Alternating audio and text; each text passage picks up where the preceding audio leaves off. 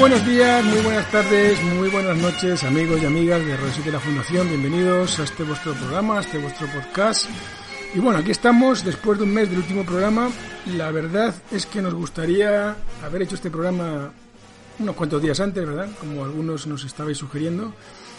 Pero bueno, no hemos podido porque ya sabéis que estamos metidos en rollos de proyectos tecnológicos y eso es lo primario y bueno, y lo segundo, por desgracia, pues ya eran siete, ¿no? Pero bueno, lo hacemos lo mejor que podemos y aquí estamos de nuevo para analizar, yo creo, pues eso, lo que muchos nos estabais pidiendo, que era qué nos espera, ¿verdad?, en los próximos meses, próximas semanas, después de esta debacle, debacle económica, debacle social y política para un país como España del coronavirus.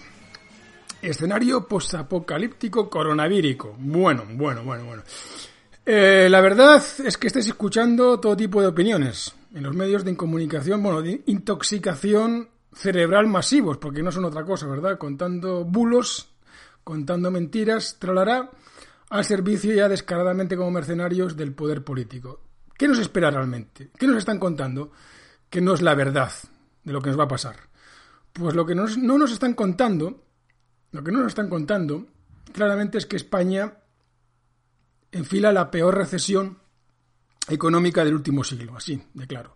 Y las cifras ahí están, ¿no? Eh, dos semanas se ha perdido casi un 6% del PIB, eso es un desastre, eso nos condena a un 20% de paro para empezar y probablemente, probablemente no con seguridad, perderemos un 14, un 15% adicional más, nos colocaremos en un descenso del 20% del PIB, eso es lo que están diciendo los organismos europeos, el Banco Central Europeo entre ellos, y bueno, y esto nos condena pues a ese famoso rescate, ¿no? El rescate del que hablaremos y lo que implica. Pero para no aburrirnos lo vamos a hacer de manera lo más amena y lo más clara posible y lo más rápida posible, ¿verdad? Tampoco para enrollarnos mucho con términos económicos que no aclaran más que lo que vais a vivir en vuestras propias carnes, por desgracia, ¿no? Lo que, los que no os habéis preparado para lo que viene. Eh, España, como decimos, está abocada a una recesión de caballo que va a durar, no va a ser una recuperación de V como están diciendo por ahí, una recuperación de V, ¿no? No va a hacer para nada eso. Va a ser más bien una L y va a estar durante unos cuantos años. Hasta que realmente se hagan las cosas bien, ¿no? Y las cosas bien, pues es, bueno, pues lo que ya sabéis, es simplemente tener una economía sana. ¿Cómo se tiene una economía sana? Pues desde luego haciendo todo lo contrario a lo que se ha hecho hasta ahora. Porque hay que dejar una cosa clara y yo creo que los que escuchéis este programa lo tenéis, yo creo que meridianamente definido, ¿no? Eh, y es que el coronavirus no ha sido el coronavirus no ha sido el causante de esta recesión económica. Así como tampoco el coronavirus, vamos a decirlo así, machaca básicamente machaca ¿no? a la gente que ya tiene una patología previa. Así que no ha sido el causante, sino el desencadenante. El desencadenante, ¿por qué? Porque tenemos una economía enferma ya desde hace décadas, ¿no? que ha ido escapando de una debacle tras otra a través de los mecanismos que van a intentar otra vez hacer de nuevo, que es esto es eh, inyecciones de liquidez, compra de deuda, es decir, endeudándonos más y regulándonos más, haciendo todavía más regulaciones de las que ya tenemos por si fueran pocas. Y lo que necesitamos para salir de la crisis es todo lo contrario, bueno, la crisis de la recesión, es todo lo contrario, es decir, menos intervención del Estado, mucha menos regulación, menos normas, menos impuestos y más claridad ¿no? a la hora de asignar los recursos en una sociedad. Porque ahora todo eso está vuelto del revés. Y me explico, ¿no? Simplemente tenéis que echar un, vistazo en vuestro entorno y ver lo que es hoy en día una empresa privada y lo que fue hace 40 años. No tiene nada que ver, ¿no? Hoy en día una empresa privada es simplemente una prolongación del Estado. ¿Por qué? Porque eh, la economía está tan regulada que no te dejan ser una empresa privada como tal. Es decir, no te dejan dedicar los recursos, las inversiones, a producir bienes de mejor calidad y de mejor precio a la gente que lo demanda. ¿Y esto por qué está motivado? Pues precisamente por esas regulaciones. Yo os pongo un ejemplo. Eh, conozco a un amigo que fabrica caramelos, ¿no? Caramelos, bien. Y este amigo me contaba que hace unos años, ¿no? sobre todo antes de entrar a la Unión Europea, tenían, había 10, o sea, el, reglamento que se hacía para hacer caramelos eran, creo que eran 10 normas, ¿no? Era una cosa simple, ¿no? Una cosa de sentido común. Y entonces, bueno, él se centra, él se dedicaba a producir caramelos con esas 10 normas. ¿no? Bueno, pues desde, desde, que se entra en la Unión Europea y después, y conforme pasan los años, se ha pasado de tener 10 normas a tener, sin exagerar, y os lo digo bien, más de 500. O sea, imaginaos, ¿no? Que lo que tiene que hacer este amigo, ¿no? Para, y todos los que se dediquen a este sector, y a otros muchos, esto se puede, por supuesto, aplicar, extrapolar a otros sectores. Lo que tienen que hacer en esas empresas privadas no es ya eh, buscarse la vida para innovar, para saber lo que la demanda quiere, ¿no? No, no, sino que es al revés. Es decir, lo que tienen que hacer es contratar administrativos, contratar abogados, contratar burócratas para que le solucionen el papeleo que tiene que sortear la empresa de hacer caramelos como de hacer cualquier cosa año tras año, porque cada año cambian las normas y las aumentan. Entonces, este amigo se ve obligado a tener que contratar un ejército de administrativos y que son el 80% de su empresa es administración para el Estado. El 80%. Ahora, imaginaos esto, ¿no? Este amigo ya no puede dedicar, el 80% significa que el 80% de sus inversiones, de sus recursos, tienen que ir a parar a los sueldos, a la seguridad social, etcétera, de simples y llanos administrativos restándole eso pues a la gente que realmente se dedicaba a producir el caramelo como tal, a los productores. O sea, la producción ahora en una empresa privada es lo que menos cuenta. Entre otras cosas, por eso la tienen que trasladar a China, para abaratarla.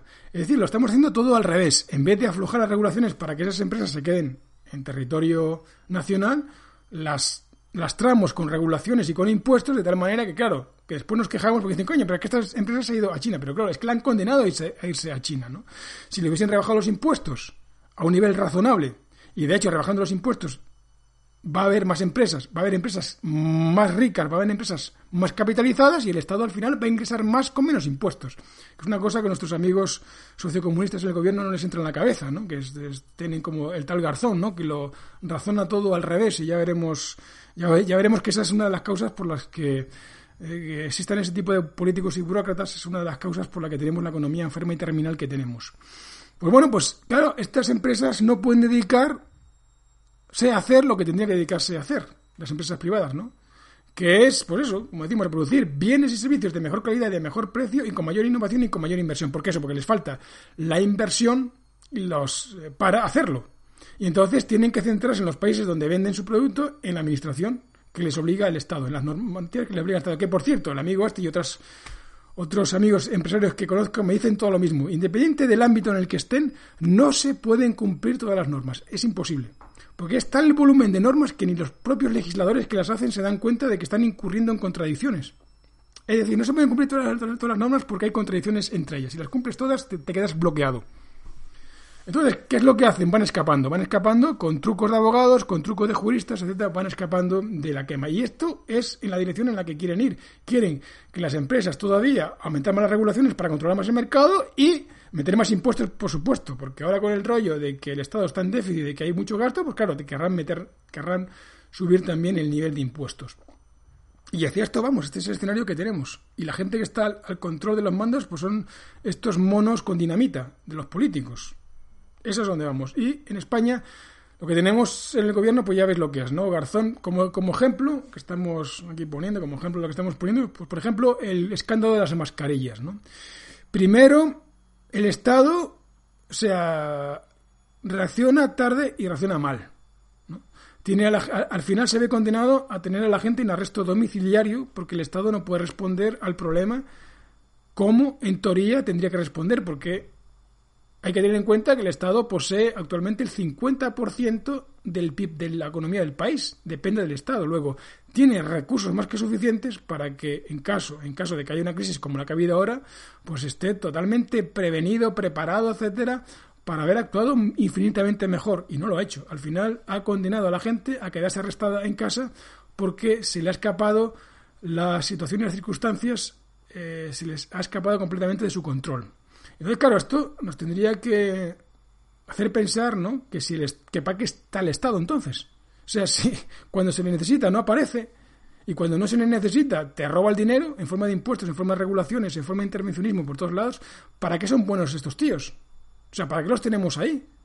Si lo que nos hacen es básicamente matarnos directamente, matarnos, ¿no? Con sus incompetencias y con su ineptitud y con su ceguera y, y lo que único que hacen a la hora de responder a los problemas es responder con constructos ideológicos, ¿no? La voluntad política, el rescate, el que, en fin, hay que pensar en no sé qué y no sé cuánto, pero realmente los problemas reales no los resuelven. ¿no? Y se han gastado una millonada en contratar unos respiradores, unas mascarillas que jamás han llegado a España, lo que eso os da a entender ¿no? perfectamente eh, la incompetencia innata del Estado ¿no? para resolver problemas que tendría que resolver la sociedad civil. Y ya para como guinda del pastel esta, del pastel de los despropósitos, viene el tal Garzón.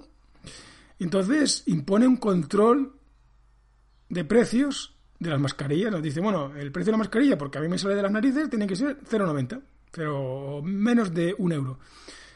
Eh, lo que ha provocado, por supuesto, es el desabastecimiento de las mascarillas, que los productores nacionales, los que hay, ¿no? En vez de producir mascarillas para el mercado nacional, lo que hacen es que las producen para el mercado internacional, incluso para países del tercer mundo que tienen menos capacidad adquisitiva que el español medio, que sin embargo se pueden permitir pagar más por las mascarillas que nosotros. ¿Y por qué pasa esto? ¿no? Porque claro, porque ellos razonan al revés. Ellos tienen la idea de que el empresario es un ser malévolo, ¿no?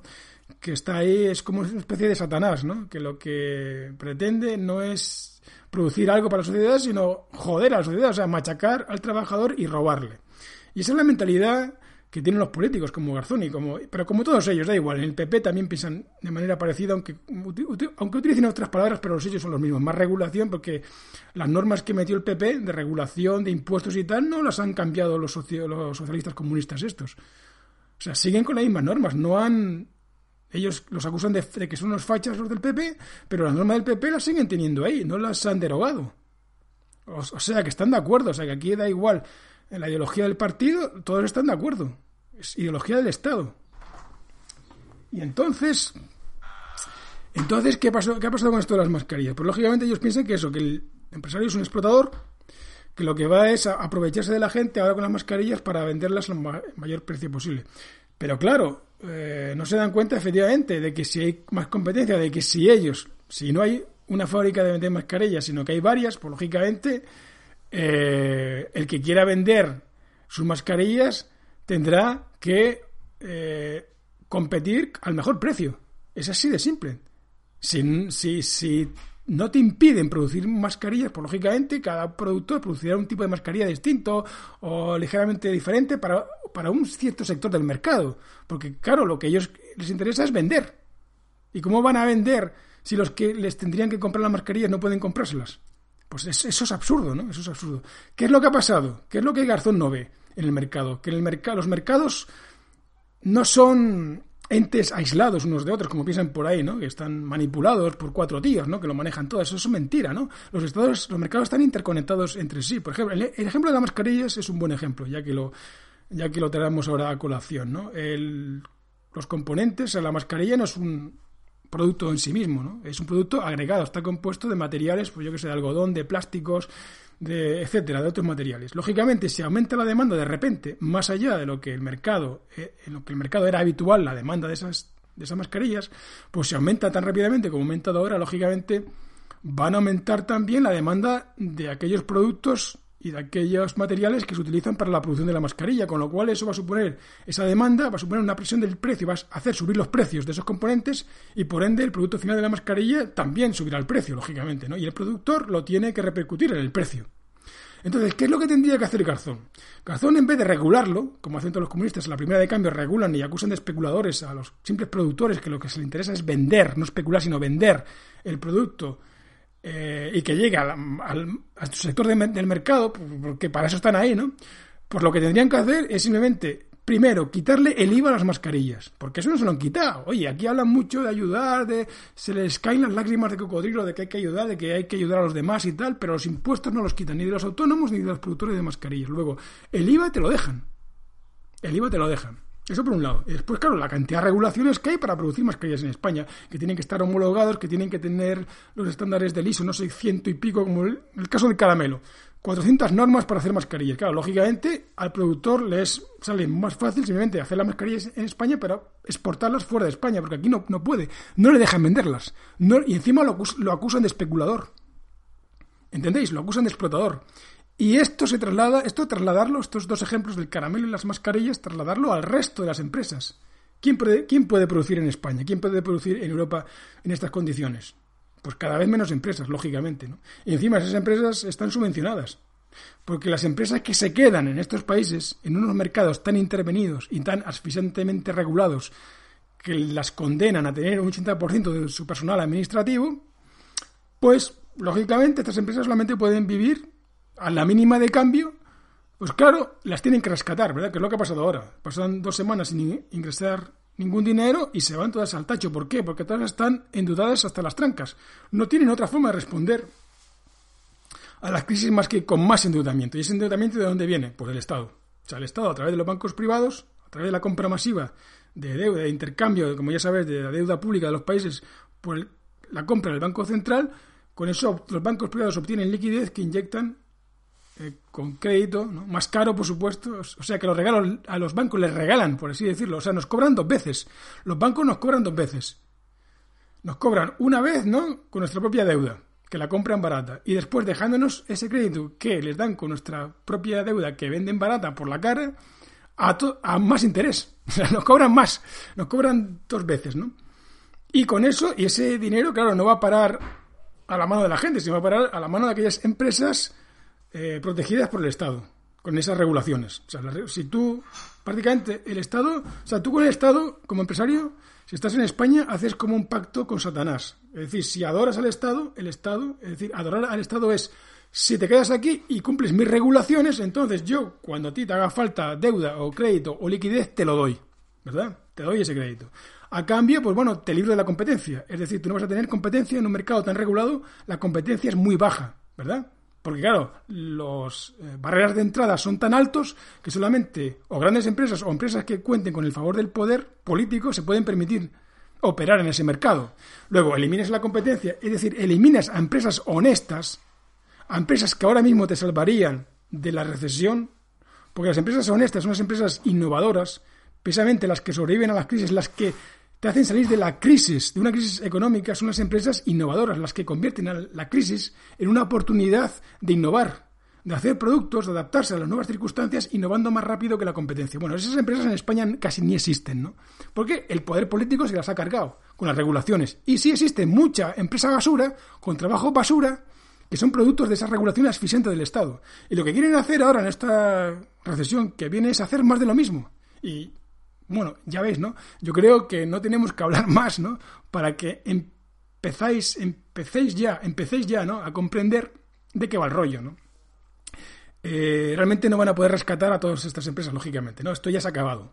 Aunque le sigan contando mentiras a la gente, como eso de que los alemanes nos van a dar un montón de dinero y no sé qué, y el, el plan de rescate el plan de fondo para rescate ¿no? Eh, europeo, pues nos van a inundar aquí, bueno, eso de, como decía el otro papa frita del, doctor muerte, nos van a llenar de, de trillones, trillones de, euros, decía el tío, se confundía billo, trillones con billones, ¿no? Con eh, trillones de euros, decía él, ¿no? Esto es como una especie de pensamiento mágico, ¿no? como los Reyes Magos, oye, que viene Santa Claus, ahora viene Santa Claus de Europa y aquí, y aquí no ha pasado nada, ¿verdad? Esto, esto circula en que aquí no ha pasado nada. Y realmente sí que ha pasado algo. Lo que ha pasado en la economía española es como una especie de ataque termonuclear, producto de la deuda y la hiperregulación. Porque una economía sana realmente por una gripe no se hunde en dos semanas, ¿no? Si la economía es robusta, si tiene un nivel de ahorro y de inversión fuerte, eso no le pasa. Sale de esa crisis. Pero eh, aquí te han machacado completamente. ¿Por qué? Porque ya decíamos en el anterior programa que el problema era precisamente que las empresas estaban operando de un mes a otro los gastos corrientes, ¿no? Eh, se los adelantaban los bancos en forma de crédito, porque esa empresa tenía ya una cantidad de deudas inmensa, ¿no? Y realmente lo que ingresaba le daba simplemente para pagar los intereses de la deuda que tenían contraída, pero no para pagar el montante de la deuda, con lo cual eso era una bola de mierda que se, que ha ido inflando, inflando, inflando hasta estallar, pues esto, con un desencadenante que no causante como ha sido el coronavirus. Podría haber sido otra cosa, podría haber sido Imaginaos, podría haber sido una crisis inmobiliaria en China, que es, lo, que es lo que iba a pasar. O podría haber sido, bueno, cualquier cosa, ¿no? Una crisis bancaria de nuevo en Norteamérica. Podría haber sido, y ha sido el coronavirus, pero podría haber sido, o sea, no nos confundamos con esto, ¿no? No es el causante, sino el desencadenante. Esto hay que tenerlo bastante claro para entender lo que se nos viene ahora encima. Lo que se nos viene ahora encima es que se ha agotado ya el tema de la liquidez. ¿Por qué? Porque de repente están, hay, hay una cola demasiado larga de gente. Ya no es como la crisis de, de 2008, que afectó a unos sectores de la economía concretos, inmobiliario, bancos y no a todos, ¿no? En este caso ha afectado a todos. Y además el volumen de deuda ahora es muchísimo mayor, es tres, cuatro veces mayor de lo que era antes del 2008.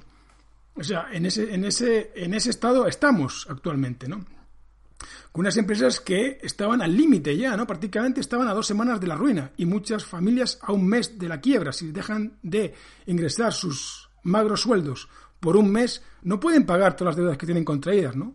De las pasadas vacaciones, de la hipoteca de la casa, del coche, del colegio de los niños. Tienen que trabajar los dos, porque antes bastaba con uno, ahora tienen que trabajar los dos. Antes era uno, ya os acordáis, bueno, a lo mejor vuestros padres, si tenéis esos padres, esto la generación de los 30 a los 40, pues de los años 30 a los años 40, ¿no? Nacidos de esas quintas, pues sabéis perfectamente que antes se vivía con el sueldo del padre. Y daba para todo, tío. Daba para tener una segunda casa, irse de vacaciones, mandar a los hijos a la universidad, con el sueldo de un padre, de uno.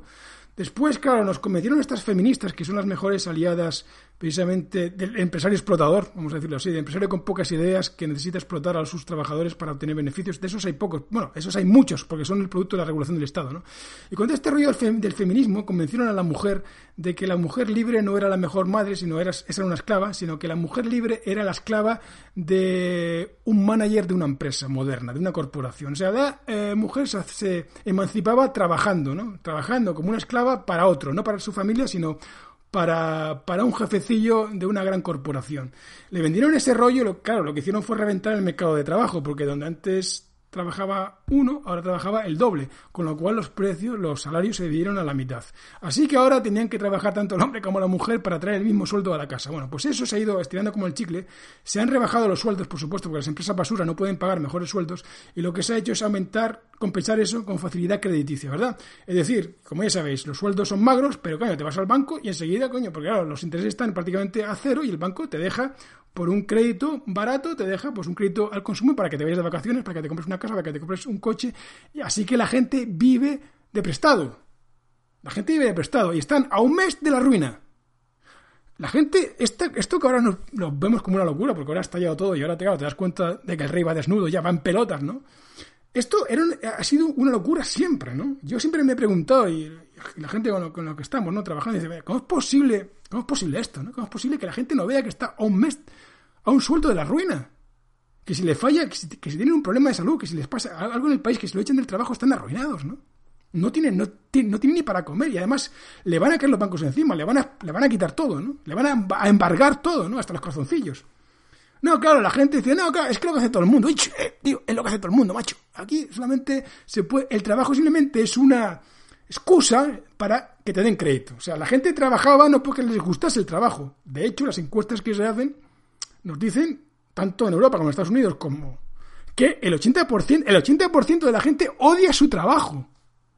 ¿Os imagináis eso, tío? El 80% de la gente realmente trabaja en algo que no le gusta, que lo odia, que se tiene que levantar cada semana prácticamente medicándose con ansiolíticos y con antidepresivos para aguantar la cola de las dos horas que tiene que hacer cada día desde su casa hasta el puto trabajo de mierda de una oficina de empujar papeles para que lo sienten delante de un ordenador y esté ahí atornillado a la silla durante ocho horas. Y es un día tras otro, 40, 50 horas a la semana. ¿Vosotros creéis que eso es sano?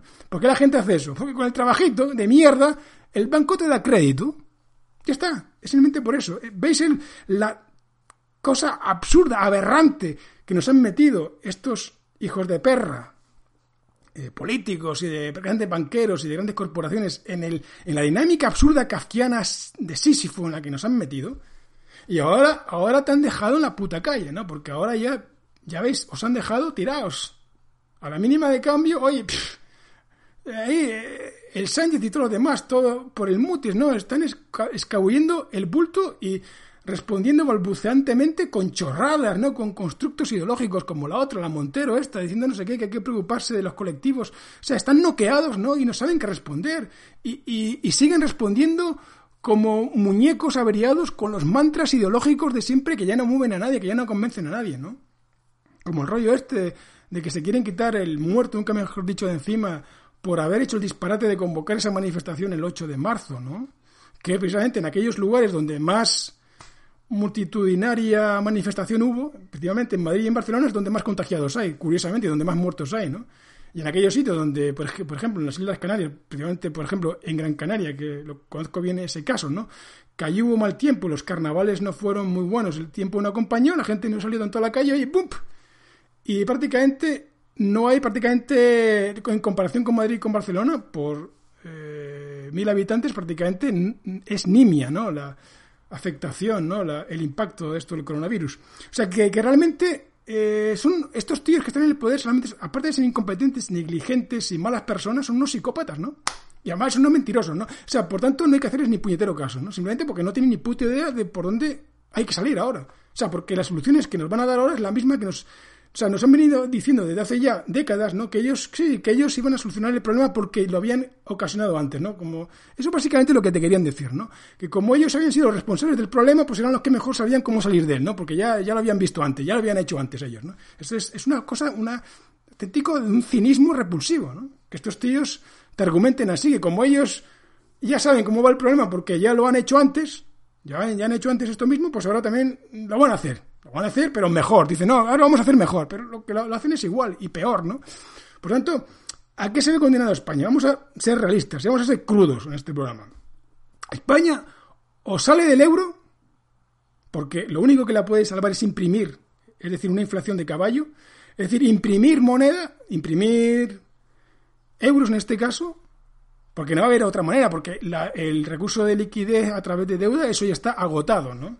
Y los millones que puede poner el Fondo de Rescate Europeo sigue siendo mínimo, porque hay otros países también afectados, no solamente España, es Italia, es Francia, Alemania no está mucho mejor, está mejor porque lo han sabido controlar mejor, por supuesto, pero también están afectados, ¿no? Por desempleo, porque también, también hay empresas, lógicamente, un, una desconexión de estas características durante un mes, pues afecta también a Alemania. Por supuesto, aquí no hay ningún país que, que pueda presumir de nada, ¿no? Y en el caso de los del sur, pues están más afectados porque lo han gestionado muchísimo peor y porque ya llevan tiempo tocados con deudas y con una economía muy poco competitiva y un poco productiva y poco tecnologizada como es la española, como es la italiana. Han perdido posiciones rápidamente en cuanto a compañías tecnológicas y en cuanto a innovación, ¿no? Que es lo, precisamente lo que necesitamos ahora para salir de esta, más innovación. Y eso no está.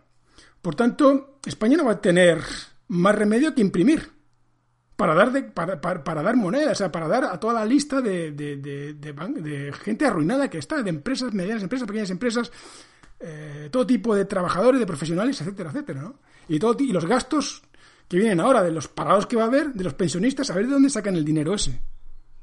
Tenemos prácticamente a 20 millones de españoles dependientes del Estado. A ver de dónde sacan el dinero ahora ese. Pues van a tener que hacerlo a la bestia, cortar pensiones, cortar sueldos de funcionarios e imprimir moneda para poder dar eh, respuesta a todos esos problemas que exigen precisamente una política monetaria expansiva, porque a falta, porque no tenemos economía, ¿no? Porque esto hay que desregularlo, pero eso no se puede hacer de la noche a la mañana, hay que ir poco a poco. Y mientras tanto, necesitas unas políticas monetarias más expansivas. ¿Cómo hay, cómo hay que hacer eso? Desde luego dentro del euro no lo van a dejar, porque eso supone la muerte del euro. O sea, del momento en que el euro se inflaciona, Alemania se sale. Lógicamente, Alemania no va a pagar, a pagar el muerto, el bulto a los países del sur, por haberlo gestionado con políticos basura, ¿no? Toda esta crisis. Así que la solución, yo creo que muchos ahora la estaréis pensando. Doble moneda, o sea, circulación de doble moneda. Van a permitir, en el caso de España, probablemente también de Italia, que junto al euro se imprima, en este caso, como hemos dicho ya hace algunos programas, lo que se llamaría neopesetas. Sí, sí, neopesetas, como lo, como lo veis. ¿Y por qué? Porque desde luego los políticos no van a soltar el euro. Y menos los políticos nacionales. Porque el euro Vamos a dejarnos de palabrerías, de todas esas chorradas que nos venden, la construcción europea y todas esas, bonitas palabras. Al final, el euro es algo mucho más prosaico. El euro significa que todos estos políticos de mierda ganan mucho dinero, con muchos privilegios, en Europa, en Bruselas, en sus propios países, ¿eh? Gracias al euro, gracias a este rollo de Europa que se han inventado ellos, porque Europa no tiene nada que ver con la Unión Europea, eso es un invento de burócratas y de políticos, pero ellos con ese invento, pues claro, se dan unos buenos sueldos, tienen unos, soldados de escándalo y tienen unos privilegios que no tenían ni los aristócratas de la Edad Media, ¿no? Y eso no lo van a soltar, ni de coña. O sea, estos van a soltar todos esos privilegios que tienen allí cuando van a Europa, en clase business. Eso no lo van a soltar. Así que nos van a obligar, en el caso de España, oye, vosotros el, euro lo dejáis tranquilos, no lo vais a inflacionar porque entonces lo rompéis. Lo que os vamos a permitir es que imprimáis vuestra monedita. Entonces, ¿cómo les vais a pagar a los funcionarios, a los pensionistas y a toda gente que necesita dinero en neopesetas? Esto es como, ¿por qué nos van a imponer esto? Porque realmente no somos mucho mejor que, que Cuba o que Venezuela o que Argentina. Eh, o sea, uno es peronista de la derecha, pero es también socialista, o porque al final esto de socialismo de derecha, esto es un cuento chino, ¿no? Al final aquí es Estado o no Estado. Estado represor, Estado represor o Estado más liberal, ya está fuera, y, no hay más. O sea, esta, la, ecuación aquí es bastante simple.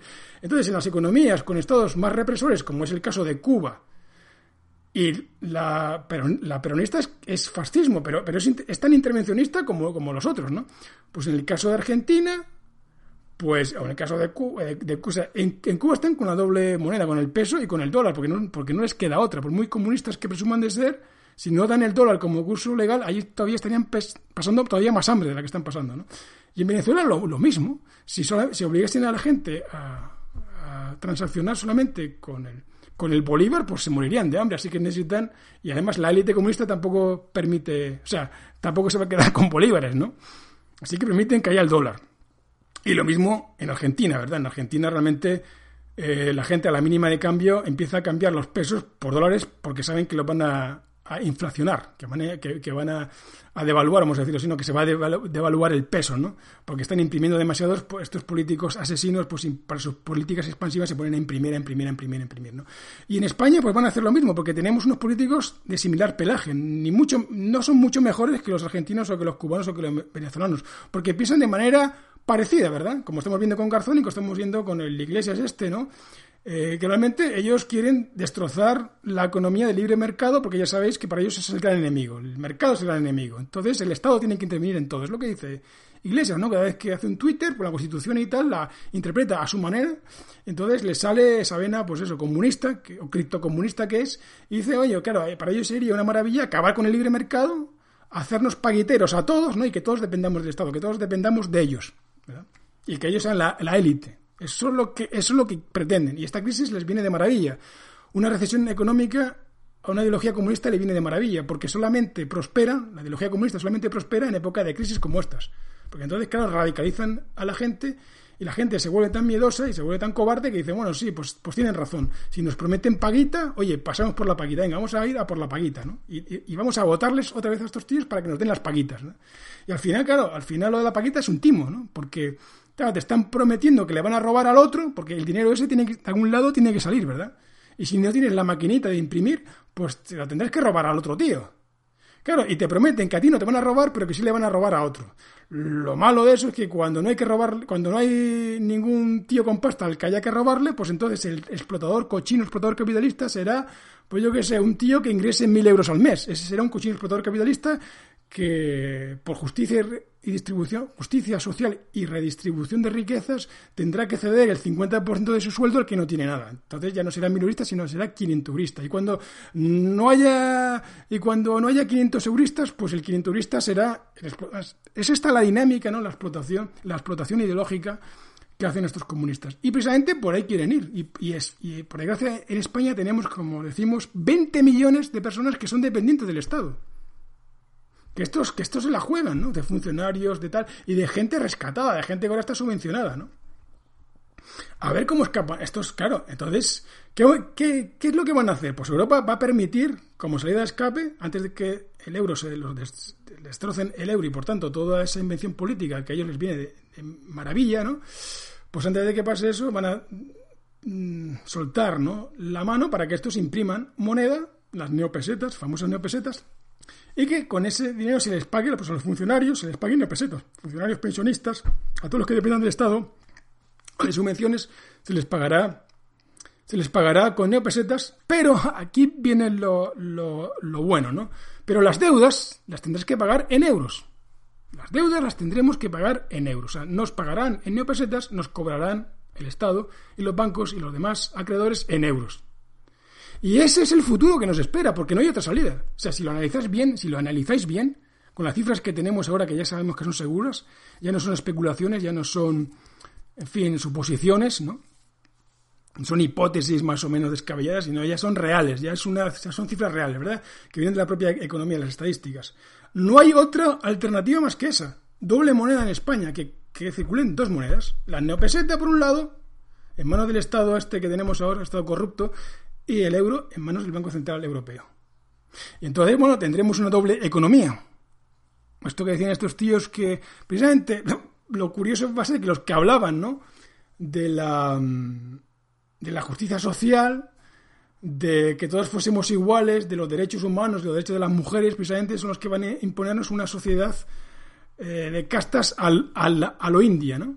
Los que tengan euro serán la casta superior, que serán los menos, los que tengan una peseta la casta inferior. Y hacia eso vamos, pero vamos, sin ninguna duda, ¿no?